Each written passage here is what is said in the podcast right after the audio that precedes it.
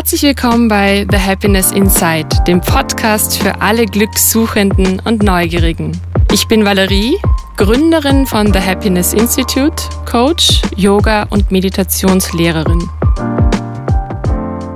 Ja, heute sitze ich mit der lieben Toni, Antonia Mazzucato, hier zusammen am Tisch und freue mich sehr, ein bisschen mehr über ihren persönlichen Weg und ihre ja, Ansichten bezüglich Glück zu erfahren. Herzlich willkommen, schön, dass du da Hallo, bist. ich freue mich sehr, dass ich da sein darf. Wirklich eine Ehre.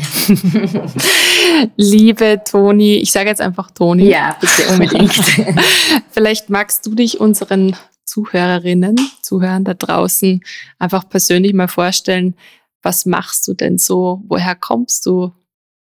Ja, gern. Ähm, wie gesagt, ich bin die Toni, ähm, bin aus Oberösterreich. Ähm, das hört man vielleicht auch noch meine oberösterreichischen Wurzeln manchmal durch.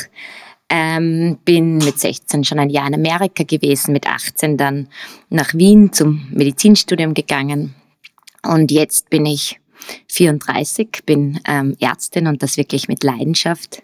Bin auch seit elf Monaten Mama und ähm, ich würde auch mal sagen, vielleicht bin ich auch eine kleine Hobby-Landwirtin, weil ich bin mit einem ähm, Landwirt verheiratet und bei uns wird viel über Gemüse und Wetter gesprochen. Also es ist auch die Launen viel davon abhängig in unserer Familie.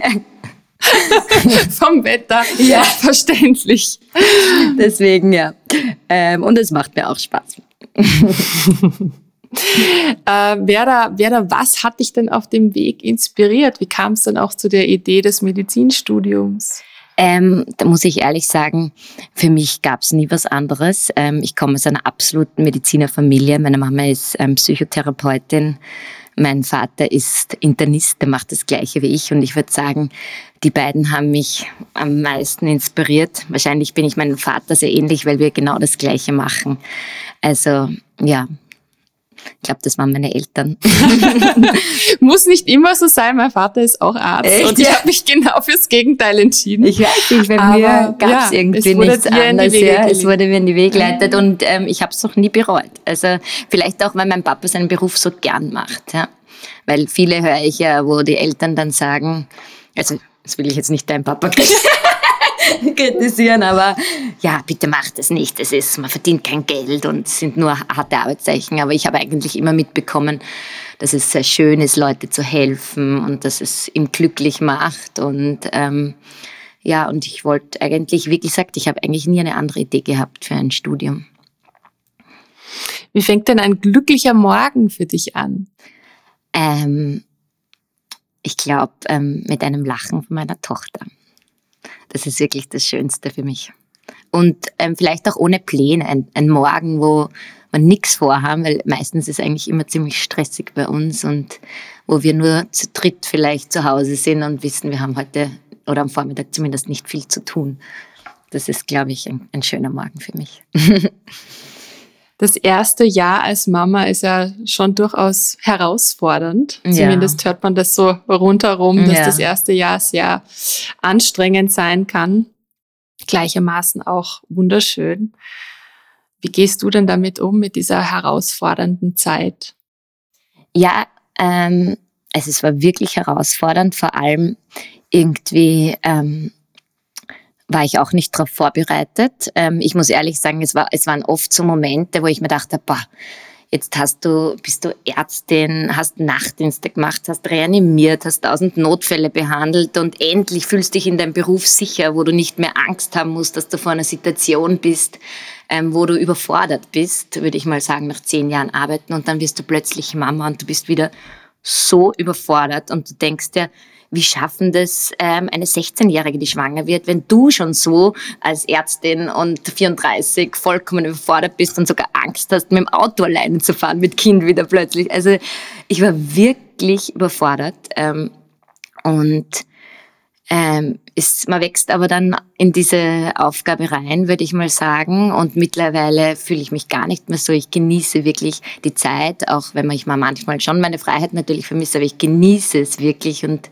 es macht mich wirklich glücklich. Aber die ersten drei Monate waren wirklich anstrengend und man muss wieder alles so von vorne lernen.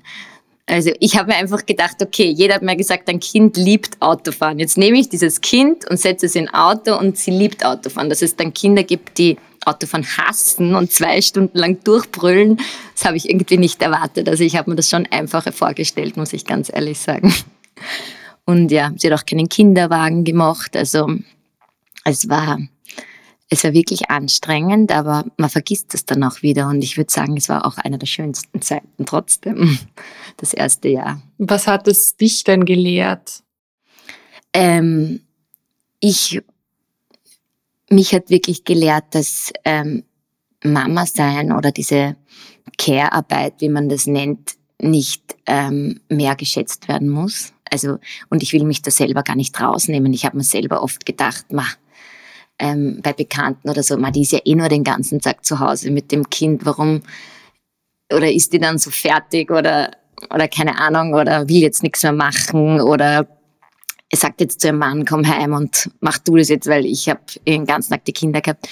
Und das kann ich jetzt einfach viel besser nachvollziehen. Und ich glaube, ähm, da muss man echt sagen, ich finde, das ist viel zu wenig, ähm, wird viel zu wenig wertgeschätzt, auch für Frauen, die sich einfach nur entscheiden, ähm, ähm, drei Kinder zum Beispiel groß zu ziehen, das ist schon anstrengend und ich finde, dass das mehr, dass das mehr wertgeschätzt werden muss. Also das hat mich, das ist ein Punkt vielleicht.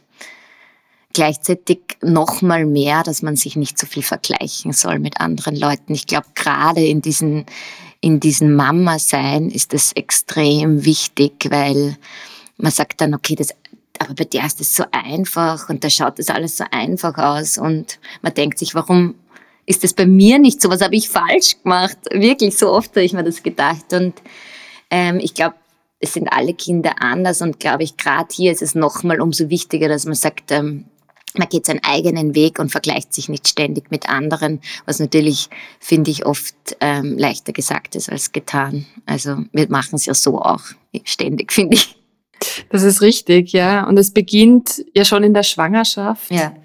Äh, das und vor allem gerade am Anfang, wo Frauen ja oft Unsicherheiten spüren oder gar Ängste, ja. Da beginnt ja dann eigentlich schon, dass der Einfluss von außen relativ groß und, und vielleicht auch anstrengend ist, weil jeder irgendwie seinen Senf dazu abgeben möchte. Jeder hat Tipps und äh, Verbesserungsvorschläge. Ja. ja, wie, wie, wie, wie kann man sich da am besten eigentlich davor schützen? Also gerade du jetzt als Ärztin hast vielleicht auch noch mal eine andere Perspektive ja, ich glaube, ähm, also wie gesagt, es beginnt wirklich in der Schwangerschaft und ähm, ähm, es war lustig, weil ich betreue auch von internistischer Seite viele Schwangerschaften und ich verschreibe sogar Medikamente, immunsupprimierende Medikamente in der Schwangerschaft. Und natürlich kriege ich mit, ähm, Patienten fürchten sich davor, das einzunehmen. Aber jetzt äh, kann ich es erst selber irgendwie auch richtig nachvollziehen, weil man hat dann plötzlich wirklich Angst, kann ich jetzt ein rohes Ei essen oder ist jetzt dieses eines Glas Sekt, das man sich in der Schwangerschaft gönnt, ist das okay? Und vorher habe ich immer gesagt als Ärztin, ja, das ist okay, ähm, man kann das machen und Alkohol ist nur in großen Mengen. Natürlich bin ich gegen Alkohol in der Schwangerschaft jetzt gar aber halt, wenn man dann plötzlich selber in der Situation ist, ähm, dann ähm, wird man plötzlich viel vorsichtiger und auch viel vulnerabel von äußeren Einflüssen und man da denkt sich, okay, da ist jetzt plötzlich ähm, ein, der andere, für den ich auch sorgen muss. Ich muss jetzt nicht unbedingt das Fleisch essen oder ja, ich finde, da fangen einfach diese Ängste dann plötzlich an, auch oder mit Sport, darf ich jetzt den Sport machen, darf nicht. Und das ähm, kann ich jetzt viel besser nachvollziehen, ähm, seitdem ich selber schwanger war. Ähm, Trotzdem möchte ich weiterhin auch meinen Patienten oder meinen Freunden mitgeben, dass, ähm, dass man es locker sehen soll. Es gibt gewisse Punkte, die darf man einfach nicht machen in der Schwangerschaft oder soll man nicht machen. Ähm, wie rohes Fleisch und das auch nur nach, je nach Toxoplasmosebefund, aber ähm, manche Dinge wie Sport oder muss man sich auch einfach in sich selber reinfühlen und nicht zu viel herumlesen im Internet, würde ich mal sagen.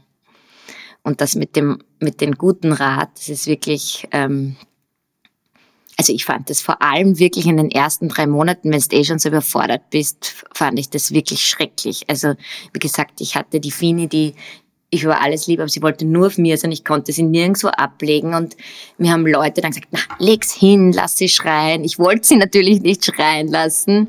Dann teilweise hat man gesagt, na, vielleicht ist das jetzt so, weil du sie so viel, viel zu viel verwöhnst. Oder eine hat sogar dann über mich gesagt, eine Bekannte, weil ich bin dann zu meiner Mama nach Oberösterreich gefahren, weil ich einfach ähm, auch wirklich Hilfe annehmen wollte ähm, weil ich habe sie ja die ganze in der Hand gehabt. Ich konnte nicht mal kochen oder aufs Klo gehen gescheit. Und dann wurde sogar über mich mal gesagt so, ja, die fahrt jetzt zu ihrer Mama, weil sie selbst nicht zurechtkommt. Und, und das aber von anderen Frauen, die auch Mütter sind. Und da habe ich mir echt gedacht so, na. Ähm, und das muss man einfach wirklich ähm, ausblenden und ähm, wirklich versuchen, da seinen eigenen Weg zu gehen. Und ich glaube, ähm, wenn ich noch ein zweites Kind bekomme, dass ich da schon viel das viel besser machen kann. Dass ich das jetzt wirklich gelernt habe in der ersten Schwangerschaft, dass, dass ich eigentlich, wenn ich auf mich gehört habe, dass das das Richtige war. Und auch für die Fini nach drei Monaten war sie das bravste Baby der Welt und ist sie bis heute noch. ja, schön. Nein, wirklich. Ja. Und ich glaube, wenn ich nochmal, wie gesagt, ein Kind bekomme, würde ich da echt, echt mehr auf mich hören. Aber ich weiß auch gar nicht, natürlich raten das immer viele, ob man das so gut kann dann. Ja.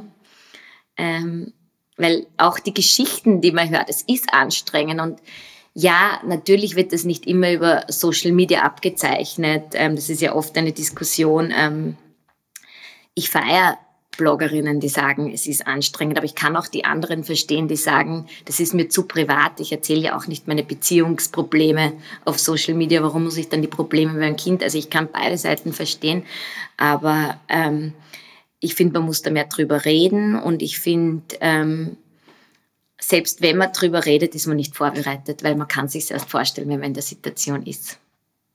Ja, das hängt dann tatsächlich auch wirklich vom jeweiligen Kind auch vom ab. Von ja. Kind. Und von der eigenen Verfassung Na, hängt sicher, natürlich auch typ ab. Ja. Und ähm, auch die so hormonellen, wenn auch medizinisch, die so hormonellen Veränderungen Mhm. ähm, sind bei manchen mehr da und bei manchen weniger. Manche haben viel mehr Baby Blues oder landen sogar in einer postpartalen Depression. Ähm, und es ist auch abhängig von eben vom eigenen Körper und von Hormonen, ja. Und nicht nur von, wie gut haltet man das aus oder, ja, und auch vom Kind natürlich abhängig. Ja, so wie du sagst, das, das Vergleichen ist halt auch ein, ein großes Thema und man sieht, also ich fand letztes Jahr war so eines der Jahre, wo wahnsinnig viele Frauen Voll, irgendwie voll, schwanger waren und Kinder bekommen haben. Und alle, also das ist natürlich jetzt auch ganz subjektive, selektive Wahrnehmung, aber man hat immer so das Gefühl, wow, das sind so diese perfekten Insta-Moms. Und ich glaube, ich habe ein oder zwei Frauen dabei gesehen, die sich auch weinend gezeigt haben, Ja. was de facto nicht sein muss. Ich glaube, Ja, man muss, wie du auch, sagst, man ist, muss ja. nicht alles teilen. Aber es ist natürlich so als Frau ohne Kind schon manchmal schwer, sich wirklich fernzuhalten von, von diesem Vergleichen. Und da nicht äh, in diese Falle zu tappen, zu schauen, okay, was hat die, was hat habe ich nicht. Äh, das ist dann blöd, wenn ich, ja, also irgendwie ist es immer dieses nach oben stellen oder nach unten stellen. Und mit Kind dann noch, natürlich noch mehr oder schon. weil man eh schon so sensibel ist, Genau. glaube ich, in dieser Mhm. Anfangszeit und so. Und dann vergleicht man sich noch einmal mehr, glaube ich, oder sucht nach. Also ich habe sehr gesucht nach Leuten, wo das auch so war, Mhm. sozusagen, oder wo die auch ein Kind gehabt haben, weil ich habe, wie gesagt, man rechnet, man hat Angst vor Schreibabys, oder, aber ich habe nicht damit gerechnet, dass ich, dass mein Baby keinen Kinderwagen mag oder kein Auto fahren mag. Und ich habe dann schon auch gesucht nach Frauen, denen es auch so gegangen ist und ob man da irgendwas machen kann und ähm, habe dann wirklich auch Tipps bekommen, die mir gesagt haben, du, das war von einem auf den anderen Tag weg und ich konnte mich dann auch immer ein bisschen dann besser damit abfinden und, und auch nicht vielleicht mir überlegen, habe ich irgendwas falsch gemacht, dass sie jetzt nicht alleine sein will, sozusagen. Also ich finde schon, dass das hilft, wenn man da ehrlich drüber spricht. Und ja, meine Schwester hat jetzt auch ein Baby bekommen und ist gerade in dieser Anfangsphase und ich glaube, es hilft schon, dass wir viel miteinander reden und ich habe, ich merke jetzt, dass ich viel wieder vergessen habe und dann merke so, ah ja, stimmt, das war bei mir auch ziemlich anstrengend. Also irgendwie dürfte man das wirklich im Nachhinein dann wie bei der Geburt ähm, ausblenden. Sonst wird es wahrscheinlich Ja. nicht so viele Menschen Ja. auf der Welt geben. ja. Aber es ist, es, ist, es ist trotzdem, wie gesagt, voll schön. Und ich würde das alles nie missen wollen. Das möchte ich echt sagen. Nie ändern wollen.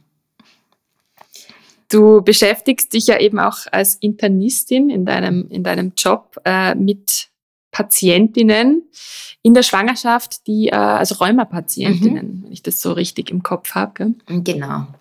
Du hast dein eigenes Projekt. Vielleicht magst du da ein bisschen was davon ja, erzählen. Ähm, ja, also es, in Wahrheit geht es darum, ähm, also ich bin, ich arbeite in einer Abteilung, die sehr männerlastig ist und habe mich irgendwie schon immer von vornherein ein bisschen diesen Frauen angenommen, die ähm, ähm, vielleicht auch äh, Familienplanung im Vordergrund steht. Und ähm, es ist oft so, dass ähm, wenn eine Frau chronisch krank ist, Ärzte ein bisschen auch überfordert sind, mit welchen Medikamente darf ich in der Schwangerschaft ähm, nehmen, darf die überhaupt schwanger werden, ist es zu gefährlich. Und ähm, ich habe jetzt eine Ambulanz gegründet, das ist, die heißt Repro-Ambulanz, eben für rheumatische Erkrankungen und Reproduktion. Schön an dieser Ambulanz ist, dass ich wirklich zu zweit mit einer Gynäkologin dort sitze, weil auch für die Patienten oft ähm, gerade wenn man so vulnerabel ist und dann sagt eine Ärztin, ich meine, das kennen viele, mach das, das geht nicht. Die andere sagt, mach das, dann weiß man am Ende nicht, was man wirklich tun soll. Und das wollte ich verhindern, gerade in dieser Zeit wie Schwangerschaft, Kinderwunsch. Ähm, und deswegen sitzen wir zu zweit dort und helfen in Wahrheit Frauen, die eben eine unheilbare ähm, Erkrankung haben, wie Rheuma, ähm, dass sie trotzdem ihren Kinderwunsch verwirklichen können. Und unterstützen sie dabei und begleiten sie halt ähm, von Kinderwunsch bis Schwangerschaft eigentlich. Und es ist sehr schön, dass ähm, wir haben das begonnen und es läuft wirklich super. Die Patienten nehmen das sehr gerne an, kommen von ganz Österreich und es macht wirklich Spaß, muss ich wirklich sagen. Und ähm, das macht mich auch glücklich zu sehen, dass ich, ähm, dass ich manchmal auch helfen kann. Ja. Also nicht immer, es funktioniert natürlich nicht immer, aber mhm. ähm, das ist schon ähm, schön wenn man dann helfen kann und das gut funktioniert. Und natürlich gibt es auch die andere Seite, äh, dass es nicht funktioniert, dass es zu einem Abort kommt, dass die Schwangerschaft nicht schlecht läuft. Aber ähm, das ist halt als Arzt leider so. Ja. Da kriegt man das Highlife mit, ja. was alles möglich ist. Was alles möglich ist, mhm. weil gerade diese Patientinnen sind natürlich ähm, Risikoschwangerschaften meistens. Ähm, aber für mich überwiegt wirklich das Schöne. Und ich glaube auch, wenn es einmal nicht gut geht, ist es wichtig, dass man eben als Ärztin oder empathisch bleibt. Und weil viele sind dann oft, okay, man war dann beim Arzt und der hat gesagt, das ist jetzt so. Und ähm, ja, und vielleicht kann man das dann doch als Frau dann ein bisschen ähm, besser nachvollziehen, würde ich mal sagen, was das für einen, für einen bedeutet oder für einen Körper bedeutet. Und ja. Es ist auch ein Thema, das sehr, sehr heikel ist Oder und worüber, ja. worüber mhm. wenig gesprochen mhm. wird. Also ja. Kinderwunsch, das eine. Ja, genau. Und auch, auch so Frühgeburten. Ja. ja, genau. Und mhm. ähm, ja, und wir beraten wirklich unsere Patienten so, es, es, will zwar keiner hören in einer Frühschwangerschaft, ja, wenn man gerade, okay, man ist jetzt sechste Schwangerschaftswoche und man freut sich, aber wir, wir bereiten sie trotzdem darauf vor, dass es bei 20 Prozent der Frauen fast eben zu Frühaborten kommt. Und ähm, ich meine, das ist fast jede fünfte Frau, muss man ehrlich sagen. Ja? Ähm, und auch ich kenne viele, wo das schon passiert ist. Und ich glaube, es ist schon auch wichtig, darauf vorbereitet zu sein, sozusagen. Und wenn es dann passiert, sozusagen, dass man auch besser damit umgehen kann. Und auch, ähm, die sind ja doch krank, die haben halt oft das Gefühl, dass ihre Krankheit an dem Frühabort sozusagen für diesen Frühabort verantwortlich ist, was halt, oder das Medikament und dann machen sie sich selber noch Vorwürfe sozusagen, dass sie das Medikament genommen haben und was jetzt. Aber ich glaube, da ist es wichtig, dass man eben auch, dass das einfach normal ist, dass das bei uns so ist, also bei Frauen so ist, ja. Und ähm, es ist aber trotzdem nicht, auch wenn man das weiß, ist es nicht leicht, glaube ich, dann so einfach das wegzustecken, ja. Und da gibt es ja wirklich Frauen, da ist das schon dreimal passiert und das ist trotzdem jedes Mal wieder, glaube ich, schwierig. Wie findest du denn da immer wieder in Balance zurück? Also ich denke mal, das, das sind ja auch Erfahrungen, die einem sehr nahe gehen. Ja. Das, was man da mhm. erlebt und auch wenn die Arbeit als Ärztin sehr bereichernd und ja. das ist ja auch eine Form des Empowerments, auch irgendwo ja. jetzt gerade mit diesem äh, speziellen Thema. Und trotzdem geht es einem nah? Wie, wie, wie kann man das verarbeiten oder was hast denn du da für Tools oder Rituale, die dir helfen, da immer wieder auch in deine Kraft zurückzukommen?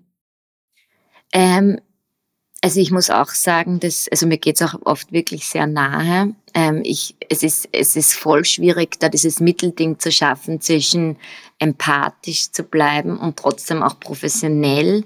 Weil professionell meine ich jetzt auch, ich meine, ich habe dann eine Patientin, dann die nächste und ich kann auch nicht dann bei der nächsten dann meine Gefühle von der letzten Patientin sozusagen mitnehmen. Also ähm, ich habe schon gelernt, mich auch ein bisschen zu distanzieren aber es gibt dann immer wieder Fälle, das muss man einfach, weil sonst haltet man das, glaube ich, nicht aus. Und es gibt dann aber immer wieder Fälle, die mich dann wirklich wieder so total ähm, mitnehmen.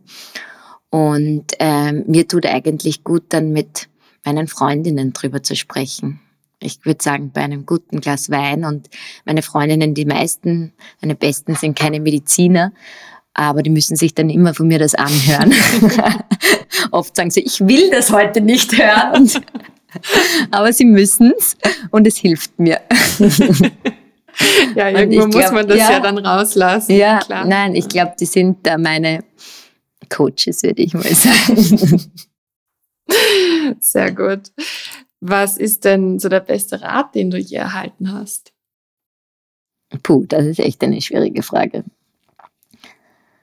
Ähm, das ist jetzt gar nicht, das ist für mich wirklich nicht leicht zu beantworten. Ob, ich weiß nicht, ob es der beste ist, aber meine beste Freundin sagt immer zu mir, stop overthinking. Ähm, das sagt sie mir ständig. ähm, und ich versuche auch, das irgendwie dann daran zu denken, weil ich wirklich alles zerdenke. Ich meine, ich bin auch Internist, das ist auch irgendwie mein Beruf, zu denken die ganze Zeit, aber ähm, ich kann dann oft nicht schlafen und denke mal, was denkt sich der und was denkt, also und ich glaube, da, das ist sicher was, an dem ich arbeiten muss. Ich weiß jetzt nicht, ob es der beste ist, aber es ist ein Rat, den ich mir sehr oft beherzige zumindest. Ja, davon, äh, ja. davon kann ich mir auch was abschneiden. Ich kenne das ganz gut. Ja, ja oder? Das, das äh, durchanalysieren und hinterfragen und betrachten von allen Perspektiven. Oder? Und Manchmal ist es gut, um zu mhm. verstehen, woher was kommt, aber es kann auch ziemlich kopflastig und ja, anstrengend sein. Gerade wenn es dann in der Nacht, oder? Dann kann man dann länger nicht schlafen. Und ich finde, ja, also glaube ich, ein Mittelweg ist da gut wahrscheinlich. Was ist denn deine persönliche Definition von Glück?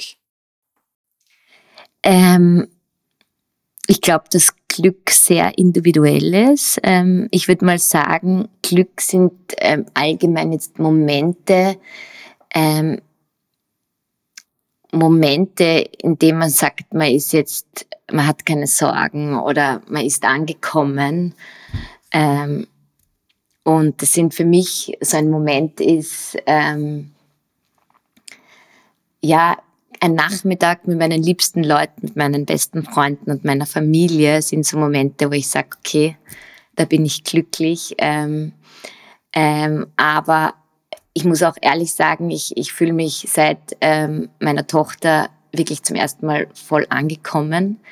Ähm, also ich würde sagen, dass meine Tochter für mich sicher Glück beschreibt, ähm, finde ich, hab, ist habe ich jetzt gar nicht so erwartet, dass mich, weil ich, ähm, ich war, mir war die Karriere schon immer wichtig und ist noch immer wichtig und ich habe eher das, den Kinderwunsch ähm, jedes Jahr hinausgeschoben. Mein Partner war eher der, der gesagt hat, oder mein Ehemann, so, aber er würde jetzt gern Kinder und, aber ich muss echt sagen, es, es macht mich total glücklich, ich bin total gern Mama.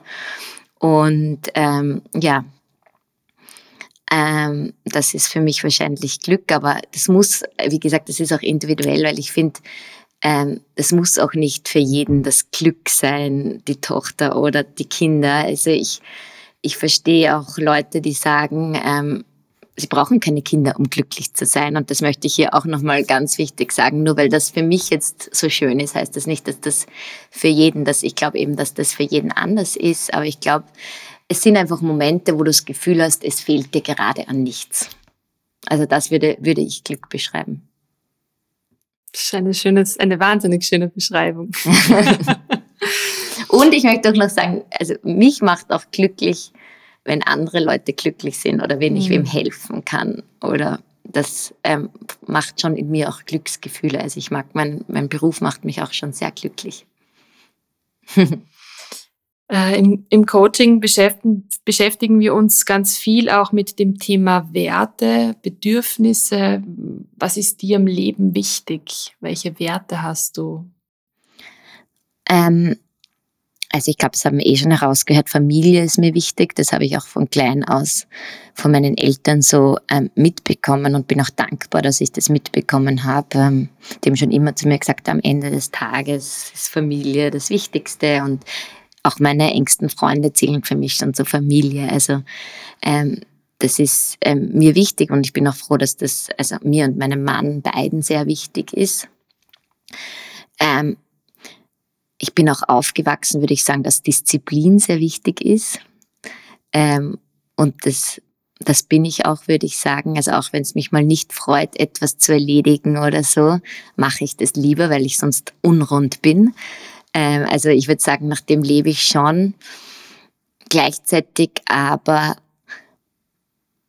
ist auch wichtig, würde ich sagen, ist auch Mut wichtig, ist auch ein Wert, den ähm, ich manchmal noch lernen muss, irgendwie zu sagen, ist auch, wenn man nicht glücklich ist, dass man ähm, was verändern muss.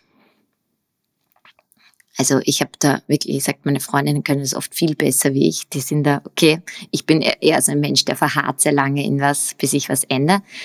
Ähm, aber es ist mir wichtig und ich glaube, daran muss ich vielleicht arbeiten, dass ich das noch mehr integriere sozusagen. Aber ich glaube, es ist ein wichtiger Wert.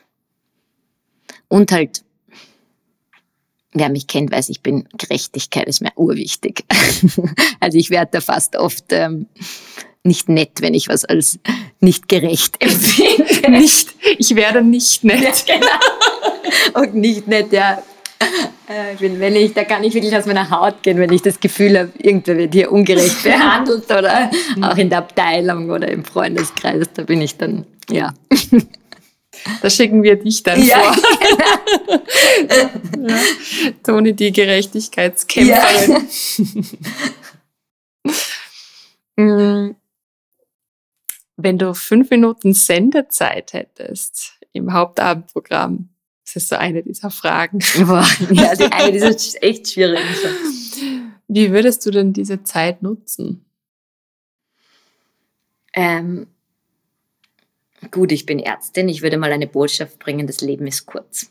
Ich glaube, dass ähm, daran denken wir oft zu wenig und ich habe das halt sehr oft vor Augen, muss ich ganz ehrlich sagen. Und ich würde sagen, das Leben ist kurz, ähm, dass man sich weniger mit negativen Gedanken beschäftigen soll und eher das Positive sehen soll im Leben, weil ich finde, das ist oft, man ärgert sich so viel über Dinge und eigentlich geht es einem eh so gut.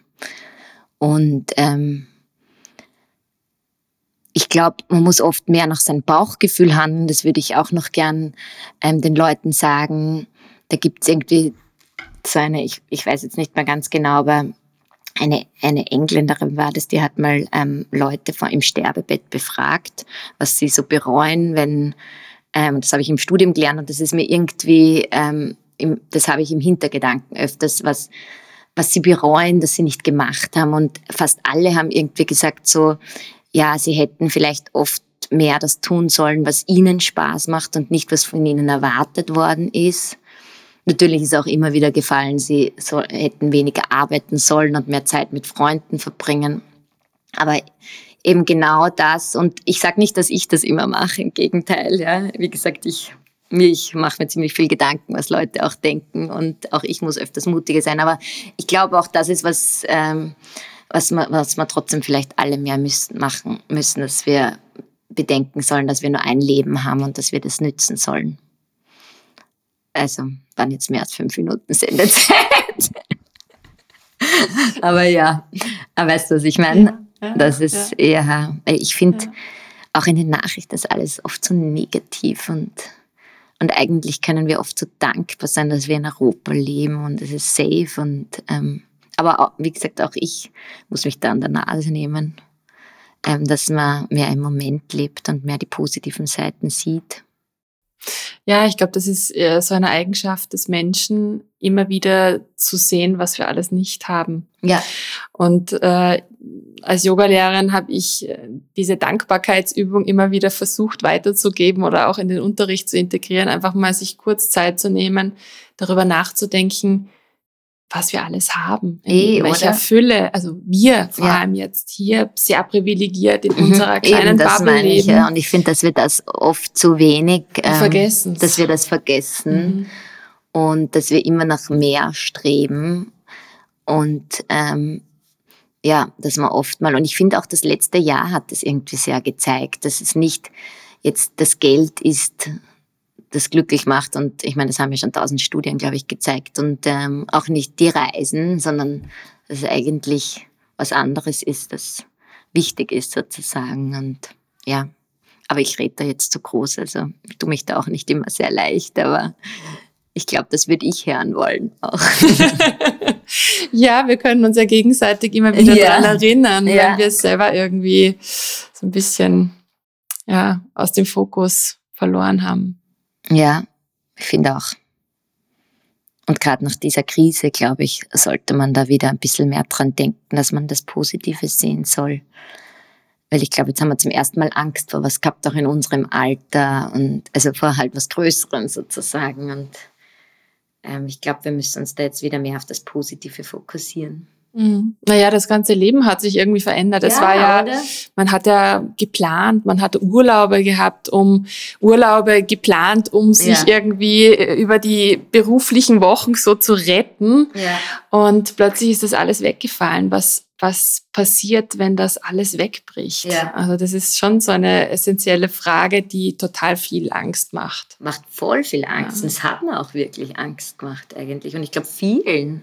Mhm. Und, ähm, aber ich glaube, das haben wir noch gar nicht. Jetzt ging es einmal darum, dass es besser wird, aber ich glaube, es, es wird jetzt noch viel kommen, dass man da jetzt mehr drüber nachdenkt und auch überlegt, wie will man leben oder Ja, also es bleibt zu hoffen, dass Ja. es nachhaltig Veränderung gibt. Mhm. Das System ja so vielleicht auch nicht weiter funktionieren kann, nicht, nicht Ja. gesund, nicht gesund Nicht funktionieren kann. ne. und also ich freue mich auch auf den nächsten Urlaub, möchte ich mal sagen. Ja. Also möchte ich Selbstverständlich. nicht jetzt. Selbstverständlich. Also, aber trotzdem glaube ich, sollte man versuchen, jetzt, dass man vielleicht aber noch was mitnehmen, irgendwie, auch dass das Ganze was Positives gehabt hat, sozusagen. Ähm, ja. Wofür möchtest du dir denn gerne Zeit nehmen in Zukunft? Ähm, boah, Zeit ist bei uns wirklich das ähm, ein sehr teures Gut, würde ich mal so sagen, weil irgendwie das ist schon was, ähm, ähm, ich bin so glücklich als Mama, aber das mit der Zeit, das ist ein Wahnsinn. Also man hat, ich muss mich jetzt wirklich ähm, erkämpfen, dass ich jetzt, wenn ich einen Artikel schreiben muss oder einen Vortrag, dass ich das machen kann oder einen Flug buchen will ich jetzt seit einer Woche und es irgendwie, ich muss mir das echt erkämpfen momentan die Zeit dafür. Ähm, und ähm, die Zeit, die ich habe neben Job und ähm, Tochter, würde ich gerne eigentlich Familie und Freunde schenken. Ähm, und das ist mir auch am wichtigsten, muss ich ganz ehrlich sagen. Äh, Gibt es so ein, man sagt Soul Food dazu? Gibt es so ein Gericht, das dich total glücklich macht? Ich glaube, das ist Spargel. ähm, dazu muss ich auch sagen, eben wie vorher schon erwähnt, ähm, du weißt es ja, aber die Zuhörer wissen es nicht alle, dass eben mein Mann ähm, hat eine Landwirtschaft und äh, eins, was ähm, er baut unter anderem Spargel und Erdbeeren an und ähm, ja, ich sehe halt, wie viel Arbeit das ist. Also das glaubt man halt gar nicht. Da isst man dann einen Spargel, aber was das im Vorfeld bedeutet und auch die Handarbeit und dass man das zwei Jahre vorher anpflanzen muss im nächsten Jahr, dann schaut, ob es gut ist und dann, wenn was nicht funktioniert, ist quasi eine ganze Ernte kaputt. Wenn das Wetter nicht ja, will. oder wenn das Wetter nicht will, wie diesen April eben, wo es einfach schlecht war und jeder wollte Spargel haben und der ist einfach nicht gewachsen. Und ähm, wenn ich Spargel esse, mir schmeckt's auch. Ich muss sagen, langsam kann ich wieder, ich kann immer nur vier Wochen esse ich jeden Tag und dann geht's nicht mehr, aber es macht mich dann schon stolz, dass das selber angebaut wurde. Und ähm, äh, ich bin da auch stolz auf meinen Mann natürlich. Und ähm, ich esse auch gerne. Und das gleiche mit Erdbeeren. Ist, sind fantastische Produkte, ja. muss man sagen. Ich bin großer Fan. Und natürlich ist die Wertschätzung umso größer, ja. wenn man, wenn man, wenn man den Arbeitsaufwand weiß, ja. dahinter auch sieht. Das weiß man ja so als Eben. reiner Käufer jetzt im Supermarkt gar nicht, wie viel Aufwand und wie prekär die ganze Ernte auch Ja, und geht. auch jetzt mit Corona-Zeiten, es war so viel Schwierigkeit dabei. Ich meine, mit den Erntehelfern, dann haben wir ständig Angst, dass die, einer von denen Corona bekommt und wir testen sie ja ständig und Masken. Aber es ist einfach so viel ähm, da ist wirklich so viel Arbeit dahinter ähm, und ich kriege das halt jeden Tag mit und bin da natürlich auch involviert und ähm, ja, deswegen ähm, bin ich dann stolz, wenn ich das esse. und ich ich freue mich dann immer, wenn es wem auch schmeckt und das, ja, und dann ein gutes Feedback wenigstens bekommt sozusagen. Gibt es denn äh, ein Buch auf deinem Nachttisch oder in deinem äh, Bücherregal, das du heute gerne empfehlen möchtest, ein Buch, das dir nachhaltig Glück geschenkt hat? Boah. Also, das ist für mich eine echt schwierige Frage. Es gibt persönliche Bücher, aber die sind jetzt vielleicht nicht so wie beim anderen. Ich habe von meinem Papa mal ein ähm, zu Weihnachten ähm, wie ich mal keine gute Phase gehabt habe. Ein Buch, wo ich nicht wusste, soll ich jetzt Gynäkologin werden, soll ich Rheumatologin werden und alles Mögliche hinterfragt habe. Da hat er mal ein, ein Buch mit Sprüchen von ihm selber, die er gesammelt hat, reingeschrieben. Ähm, und das habe ich in meinem Nachttischfach äh, liegen und das ist für mich was ganz Besonderes. Sonst gebe ich hier ganz ehrlich zu, peinlicherweise, ähm, ich lese so viel Fachliteratur, dass ich dann im Urlaub nur Romane, Liebesromane lese, die ich hier nicht empfehlen kann. Wieso nicht? Wieso nicht? Aber vielleicht ähm, sollte jeder mal diese, diese, ähm, diese Erzählung von dieser Engländerin lesen. Vielleicht suche ich das raus, ähm, weil ich, äh, das ist mir nachhaltig in Erinnerung geblieben, diese, ähm, diese, wo sie die Leute vom Sterbebett befragt haben. Vielleicht suche ich das raus, ob ich das noch finde. Das packen wir auf jeden Fall, wenn wir die Info haben, in die Show Notes. Damit äh, wer Interesse hat, sich das ja. auf jeden Fall organisieren kann. Sorry, dass ich sonst jetzt gut keinen guten Buchtipp habe. Vielleicht noch zu guter Letzt, wofür bist du denn dankbar, liebe Toni? Ähm, ja, ich habe schon oft erwähnt für Familie und Freunde. Ähm, ich habe einfach die beste Familie und die besten Freunde und ähm, ähm, für die bin ich und für meine Tochter und für das bin ich wirklich dankbar. Und das wird auch immer so sein, glaube ich. Vielen, vielen Dank für das schöne Gespräch Danke. heute. Danke, dass Danke du da dir. warst. Es, war, ähm, es ist interessant, wenn man mal im Gespräch darüber mal nachdenkt, was das eigentlich sind, die Werte oder Glück oder man beschäftigt sich ja manchmal gar nicht. Und ich nehme heute mit, dass ich wieder ein bisschen selber mehr positive Dinge denken muss und leichter leben sollte. Ja, wunderschön. Danke dir. Danke dir.